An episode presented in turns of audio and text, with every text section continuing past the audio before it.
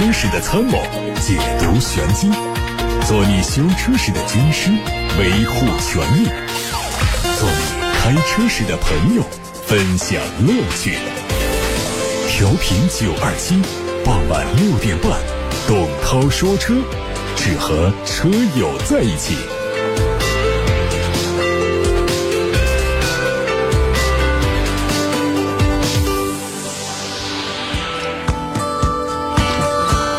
晚上好，各位，我是董涛。我们来关注今天的汽车新闻。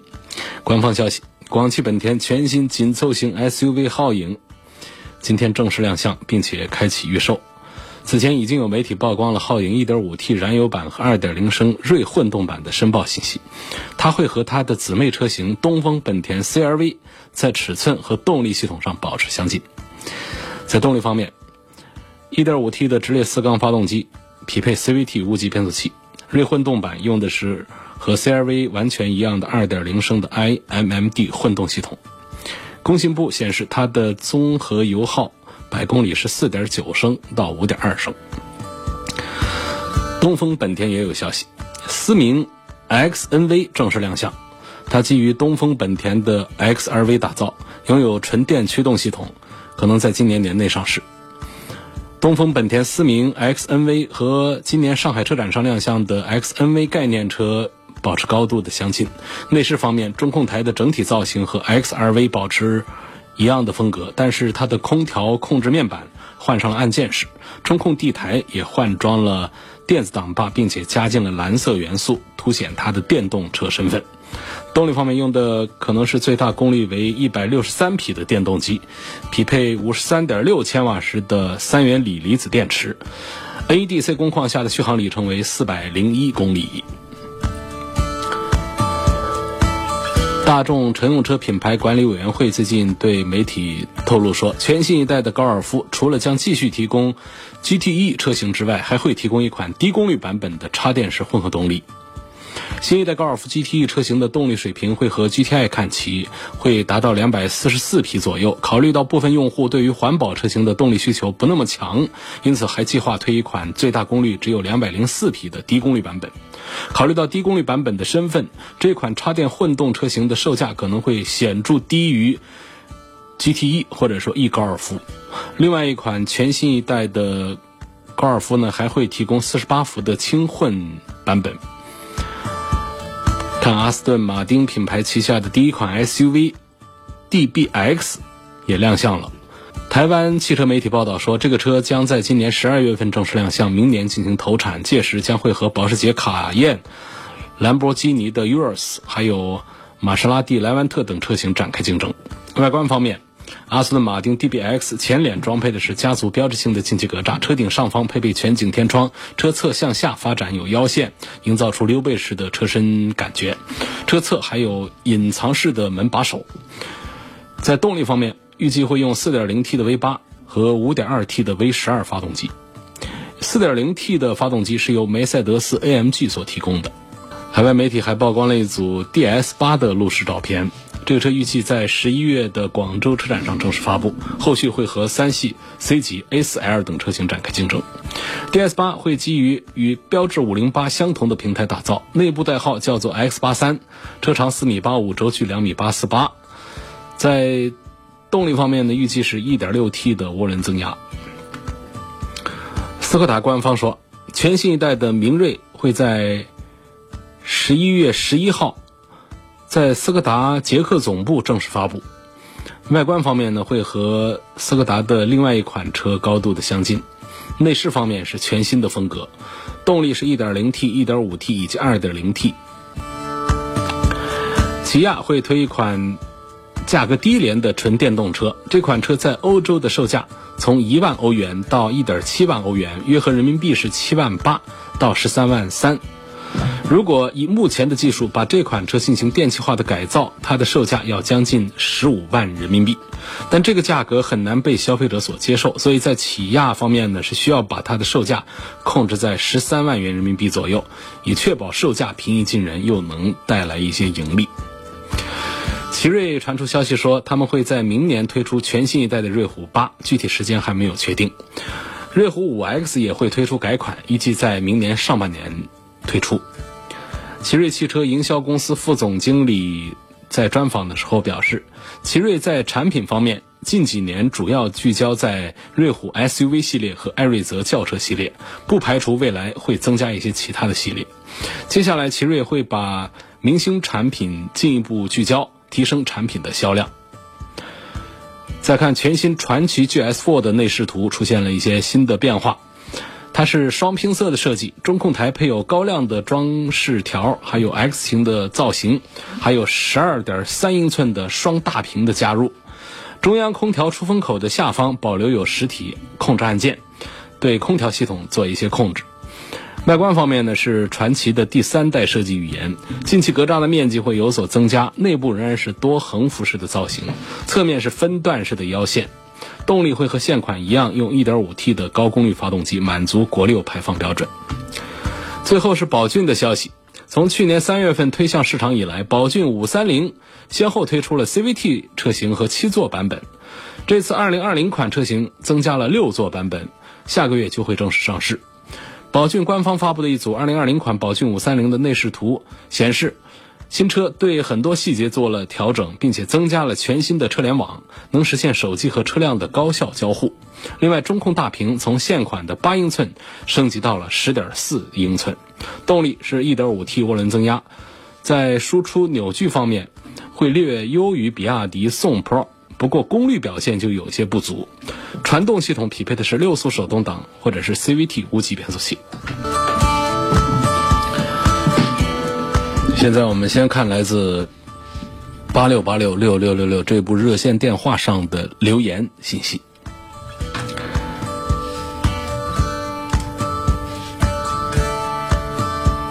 我们严格按照第一条提问优先啊，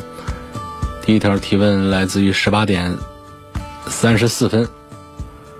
这位网友姓陈，陈先生的问题问到了宝马，他问这个宝马的五二五跟这个宝马的五三零，谁更值得买？呃，五二五呢就是它的一个低功率的二点零 T，那个五三零呢就是它的高功率的二点零 T，这中间的差价呢有三四万块钱。三四万块钱会让这车子的提速表现出现明显的变化，因为八九秒钟的这种提速呢，还是在这种大车上呢，通常显得比较温吞。嗯，有个七秒钟以内的这种感觉的，大家会觉得推背感强一些。那么这些量化的数字呢，通常都是企业啊，还有汽车媒体啊在掌握，我们消费者其实可以不关心。就是我们通过这些数据呢，直接告诉大家感觉，就是五三零上去，油门会比较跟脚，那加速急加速的时候，这个一辈子对于我们驾驶员的这种推背感会比较明显，而这个五二五呢就会弱一些，所以这几万块钱呢，首先就还是体现在这儿，我们愿不愿意花三四万块钱来买这样的版本？我认为。从我们绝大多数的用户来说呢，实际五二五的动力也是，呃，够用的。但是呢，五三零上有一些不同的地方在于呢，到了五三零之后呢，它会有一些选装，这个是咱们的五二五上不能选装的东西。所以我们现在就想想买一个车，经常希望能够在原厂出厂的时候呢，根据我的订单个性化的定制一下，能够和。别人的车有些区别，或者说只是为了自己的车呢，满足自己的一些呃喜好，加一些这样的配置。那么到了五三零以上的话呢，它这个可以定制的东西啊，就要更多一些，这是要呃提醒注意的。我觉得多数人买这个低功率版本的一百八十多匹马力啊，实际上也是够跑了，而且它会比这个五三零啊要更节油一些。节油一点，那么实际上，在这个定制这一块呢，也是看我们对车的要求高不高。我们对动力要求高的网友们，往往也会对一些个性化的一些配置方面有更多的需求。比方说，我希望后排有独立的空调啊，啊，我需要后排有这个遮阳帘呐。其实后排侧窗的遮阳帘这样的配置是很实用的，在大夏天的时候，大家没办法没辙了，网上买那种吸盘的上去，其实。倒是也方便，就是还是比较 low 的。那如果我们能够选装这么一个这个原厂的这个遮阳帘的话，你会感觉车内使用起来会舒适很多。再加上其他的一些后排的多媒体啊，这样的一些玩意儿，你要上包括后排的一些座椅功能，我们想要加装的话，就得在五三零以上才会有。这五二五呢，它就比较素一点。所以我觉得，呃，花四五十万来买一个，呃，现在卖的还比较好的这个 C 级轿车，呃，大多数人五二五的动力是足够，但是我觉得还是应该从五三零的最低配开始看起。啊应该这样比较好，从五三零看起。下一个问题呢，也是来自八六八六，他问这个甘先生啊，他问燃油版的车混动车怎么区分强混和弱混？如果电驱动坏了，能不能直接切换成燃油驱动？首先说是可以的，没问题。呃，这个混合动力车啊，尤其是强混呢，基本上它都是有几种模式让你切换的，呃，有纯电动的模式，还有这个纯这个汽油的燃油的模式，还有混合的模式。这个你不做设定的话呢，它是自动切换的，根据不同的工况、不同的速度，它会自动切换。但是我们人为可以干预它，可以切换的，啊，这是一个能不能切换的问题。然后强混和弱混呢？这个现在在业内的这种呃理论派的这种定义，实际是非常复杂的。我觉得我们节目从来都不涉足到那种特别专业的这个呃理论里呃领域当中去。另外呢，还有一点呢，就是不同的厂家呢，他们对于这个不同的数据啊、不同的定义啊，也会有自己的观点，还有自己的叫法，也不好一统呃这个天下。你比方说像这个双离合变速箱。那不同的厂家都有不同的说法，还有呢，混合动力系统，不同的厂家它也有不同的表示。那比方说，在本田家里，啊就叫锐混动；那么在丰田家里呢，就叫双擎。它各收各的名字，但实际上它们都叫做混动。那么我们怎样比较简单的，能够很直白的理解强混弱混的区别呢？我们可以把它理解为对电能的依赖程度不同来说。啊，也也可以说弱混和强混的区别在于电动机和蓄电池组的威力不同，因为在专业领域里面，这个这个强混弱混它是用混合指数有有算法算出来的，它算的是有有有比较典型的一种说法，就是这个电机的功率所占到电机加上燃油一起的功率的比重是多少。啊，当然这适用于并联式的这种，呃，混合动力。那如果是串联式的，那怎么怎么搞？串联式的往往会有一个观点认为，应该是把电池的这个这个能量大小来跟这个电机的能量来做一个比，就是看这个电池的容量装载多少吧。那大电池的就要它就续航就更长了嘛，小电池的续航就更短了，也也从这个指数上来表示这个。呃，混合的这个指数，好，我们普通的一个车主，一个车友，我们买个车只需要了解什么呢？就是弱混的电机不参与直接驱动，主要用来启动、打着火以及回收刹车的能量。就是我们带刹车的时候，这是普通车是有能量的浪费的，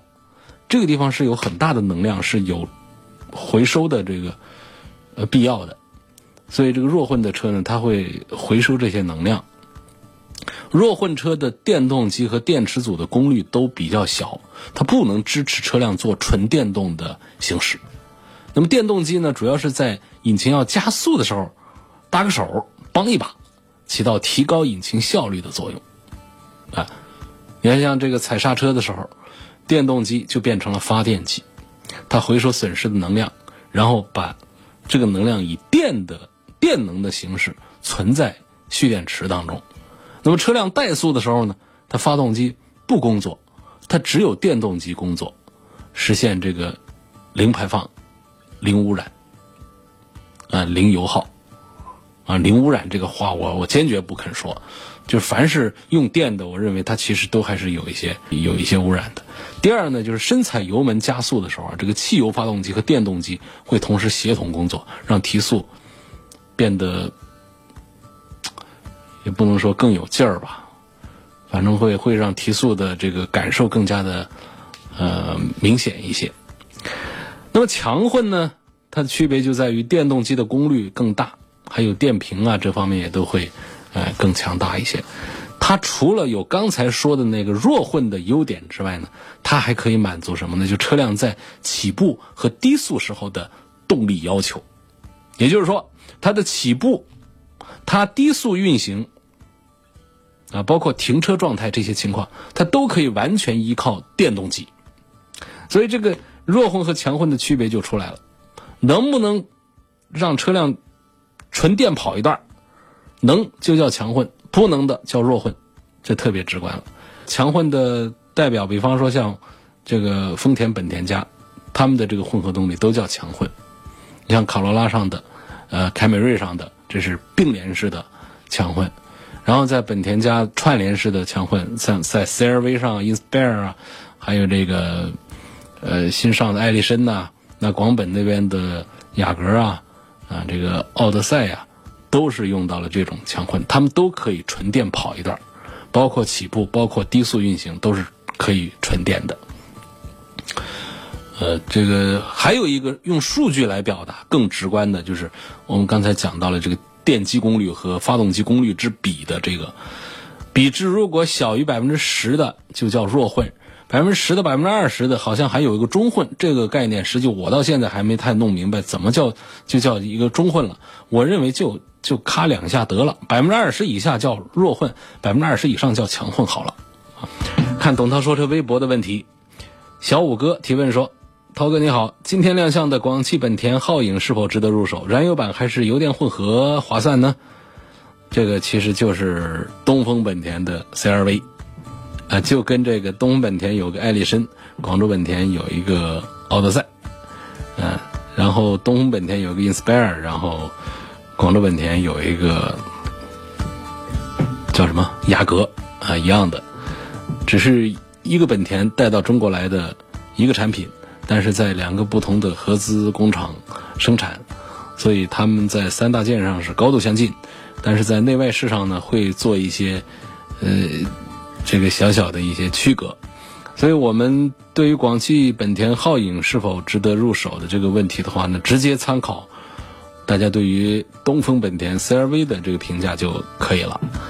至于燃油版还是油电混合更划算，这个我还是赞成。本田家的油电混合，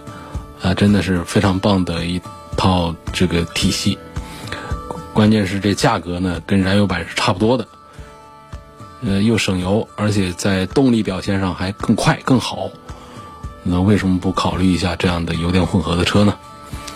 下一个朋友说，我的车是雪铁龙的 C3XR 1.6排量，平时在家没怎么开。上次保养到现在半年只开了几十公里，像我这种情况多久去做次保养啊？手册上的项目每个都需要做吗？车呢，保养的周期啊，不仅仅是一个时间周期，还有一个里程周期，或者说不仅仅是里程周期，还有一个时间周期。通常呢，像这个自然吸气的车子呢，哦，我们用普通的油的话呢，得个五千公里得做一次吧，得个半年得做一次吧。也就是说，你哪怕说一个星期跑了五千公里。你也该去做一次保养了，啊，哪怕说半年放在那儿我没开，理论上讲也该去做一次保养了。然后，那涉及到要做保养的时候呢，确实应该是每个项目都做。这个项目啊，根据不同的周期呢，它是有不同的这个分配的。有一些呢会隔个几万公里，隔个几年才做一次；有的呢，它就隔个一两个小保养周期就得做一次。而基础的，刚才说的五千公里做一次的，这起码是个机油机滤，但是我们不能把它简单的理解为换油，啊，有的地方搞我我整一个换油中心，这其实啊，这是当出租车在搞了。那出租车是这样，出租车一天跑多少公里？啊，这种是确实是每次去就换个机油机滤就可以了。啊，搞最便宜的机油，最简单的设施，那做一下就可以了。但我们私家车不一样，私家车，你得半年去弄一次，可不仅仅是换个机油机滤这么简单。其实也包括了我们技师对车辆的一些目测，啊一些设备的一些检查，还有通过一些这个电脑分析，来对车辆的状态做出一个评估。所以有有的地方在谋划策划着说，我我弄一个换油中心，其实是把我们私家车的这种保养啊，把它极度的简化了。我是不赞成这么一个事儿的。我赞成在出租车行业来做这个换油换油的这个处理是可以的。所以像这种情况呢，我是推荐他，呃，已经开了，已经是放了半年，虽然只开了几十公里，还是应该按照保养手册上的项目去做保养。下面看看来自于董涛说车微信公众号后台的问题，希望评价一下全新的宝马叉一啊，这个把六 AT 的变速箱换成双离合，值得买吗？你要是冲着双离合去买一个车的话，这是错的。我们冲着一个车去买，发现它上面是双离合，那咱们就接受它。这个态度我赞成。就千万别说，哎呀，它从六 AT 换成了双离合，哎呀，这车好，我要去买它。你这观点是错的。我们现在已经绕不开双离合了，因为它便宜，厂家也便宜，然后呢，它给我们用户来说呢，带来的这个优势也是节油，所以呢，我们绕不开，绕不开它的时候，去接受它，去买它，但是不要追求它。看来自董涛说车微信公众号的后台。问一：现行政策，皮卡能不能进武汉中心城区？似乎是不能啊。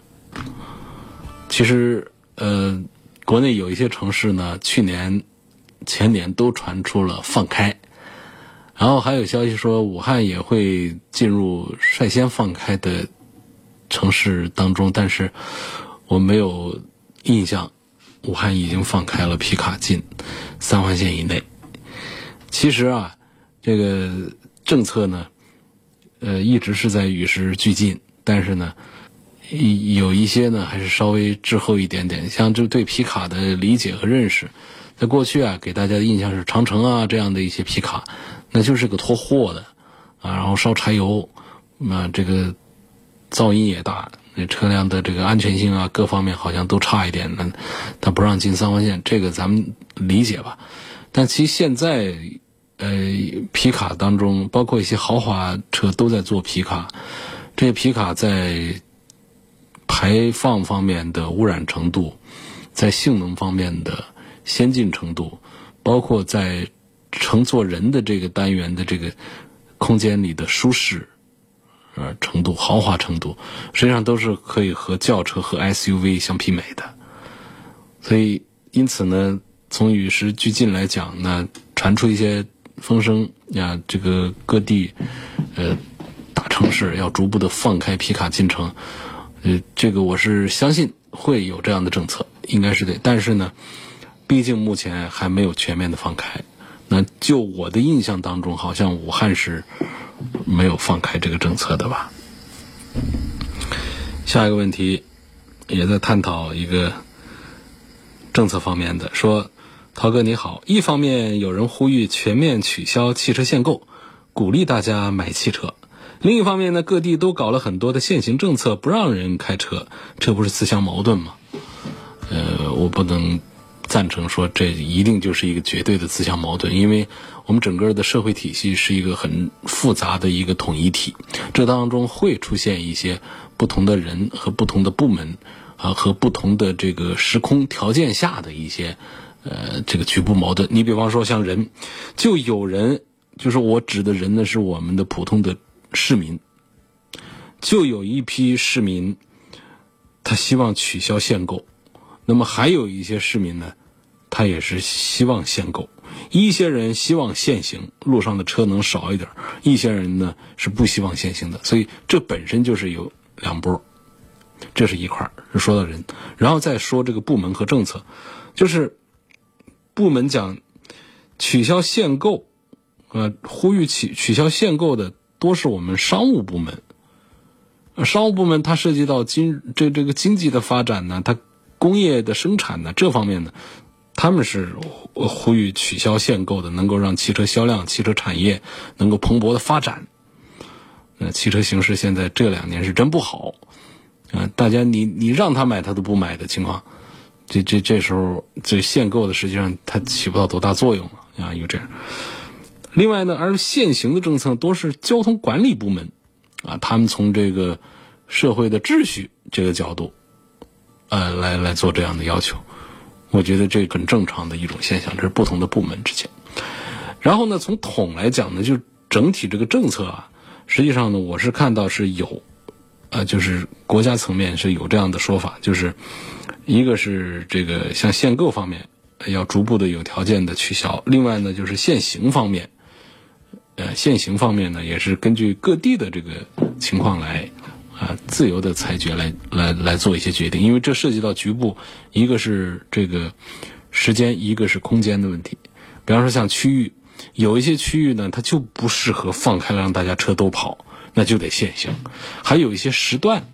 也不适合大家都来上街跑。你比方说，像到了这个军运会阶段，如果说我们军运会的这个主要的一些场馆周边不做限行，大家车子都往那儿去，堵成一锅粥，那这个社会秩序怎么保障呢？所以大家要相信，这这事儿里面的它调和这个矛盾，它很复杂、很麻烦，但是呢，这个。政府和有关部门，他他都是有智慧的，在尽量的在把这个矛盾在调平，啊，尽量的往最好的方向啊在发展。下一个问题说，涛哥你好，我的车子今年第四年了，平时开的也不多，最近几个月呢，每天都是在开车上下班，但是我最近发现呢，它后轮的刹车盘上面一直有锈迹。而前面两个轮子刹车盘都是那种，呃，发亮的。他打电话问 4S 店，4S 店说是正常的。这位网友他就说，我就纳闷了，按说前后刹车盘应该都是磨损一样的呀，问这是什么问题，是不是正常的？我认为这是不正常的。我首先解释一下你那个打电话问 4S 店的情况。你打电话问 4S 店，电话打到 4S 店去，4S 店谁接电话呀？你说会不会是一个，呃，修理工一一个技师？一个老师傅来接电话，应该不会吧？就是在那儿值守那部电话的，应该是这个，搞不好你打到了销售顾问那儿去，呃，销售前台那个电话那儿去，也可能打到这个售后服务的那种接待电话上去。有的 4S 店他会一个电话干两件事，还有他会分开销售和售后有两个这个服务电话。就你打到这个售后服务的电话上去，接电话的是谁？他不一定是一个师傅。他可能就是一个文员，你这时候你问他，其实你而且你的问法很可能也是比较简单了。你比方说，哎，我这后轮刹车盘上有锈，这正常吗？那可不得告诉你这正常啊。那车子停一停，它会有锈，这很正常啊。这这个刹车盘上有锈，这这这这这很多见，不是问题。但问题是什么？你得细说了，说前轮它没有锈，后轮有锈。而且我是天天开的车，这我们可以理解为后轮的刹车没起到作用啊，就刹车片和刹车盘之间没有接触。你一旦有接触，这锈还能留得住吗？它就是没接触，这就是问题啊。那就要去检修啊。所以你这电话可能就是，就是一是可能你也没说清楚，二呢你可能就说清楚，那对方的接电话的可能是个。接待文员他也没有听清楚，或者他听清楚了，他也没理解这个事儿，他也不明白这个事儿，所以他就告诉你是正常的，呃，你就纠结了。你看你这还在我们节目里头这个留言来来问这么一个问题，得打这么多字下来，得花个好几上十分钟啊。所以我就告诉你，你这个是不对头的，应该是到店里去，请这个售后的技师帮你做一番检查。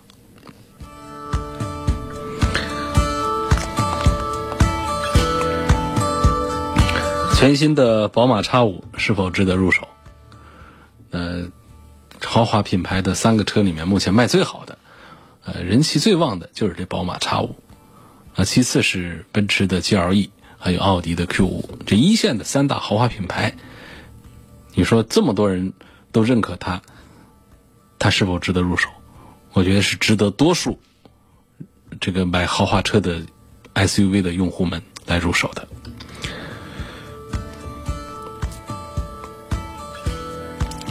下一个话题，呃，问到了，哎呦，这发了好些个图片来了。抱歉啊，因为直播状态呢，你这么多的图片我是没法来看，并且迅速的做出一个判断，还迅速的能够给出一个回复的，就不耽误时间了。呃，下一个问题说，大众的车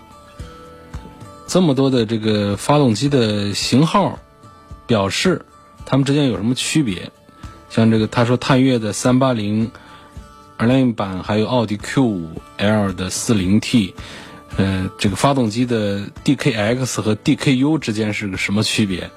等等等，还希望问一下探岳 R 跟这个宝马的2.0领先？你这连个车型都没写，这个我都不好跟你不好跟你说了。你估计是在跟宝马的这个叉一在做对比，是吧？好，我们首先说这个发动机。这都是大众家的这个发动机，大众家的发动机呢，EV888 是现在的第三代888是现在的一个主流的型号。那么它后面的这种标注啊，这个我们消费者就忽略它得了，没必要当个真。呃，因为它这个表示法呢，就是我们我就是我们天天在研究汽车的也都搞不懂，DKV、DBF，呃，这个 CUG、DKX 等等，你会发现。它们对应的其实都是一个 E E V 八八八的第三代发动机，然后对应的排量也都是二点零 T，只是呢，它的这个对应的这个功率马力数不一样，啊，它有一百六十一百八十多匹马力的，呃，有两百多匹马力的，呃，然后有横着放的，有竖着放的吧，可能就是这些。本身呢，从发动机本体以及涡轮机器这方面的涡轮增压这两个单元，就是放在一块儿，我们都叫它发动机的话，这个都是没什么硬件上的区别的，只是在排列方式、在功率上有一些不同。然后还有一些像奥迪和大众家的一些区别呢，比较多见的是在涡轮上会有一些不同。发动机的本体就是整个一个大众体系开发一个第三代的 EA88，它就通用在全。全家的所有车型上，它不可能说是我为奥迪 Q 五研发一个发动机，再为 Q 三研发一个，我抽空再跟这个这个大众家的帕萨特再研发一个，我再支一个团队给迈腾还开发一个发动机，这是这这用湖北话讲就疯了板，这不可能的事儿。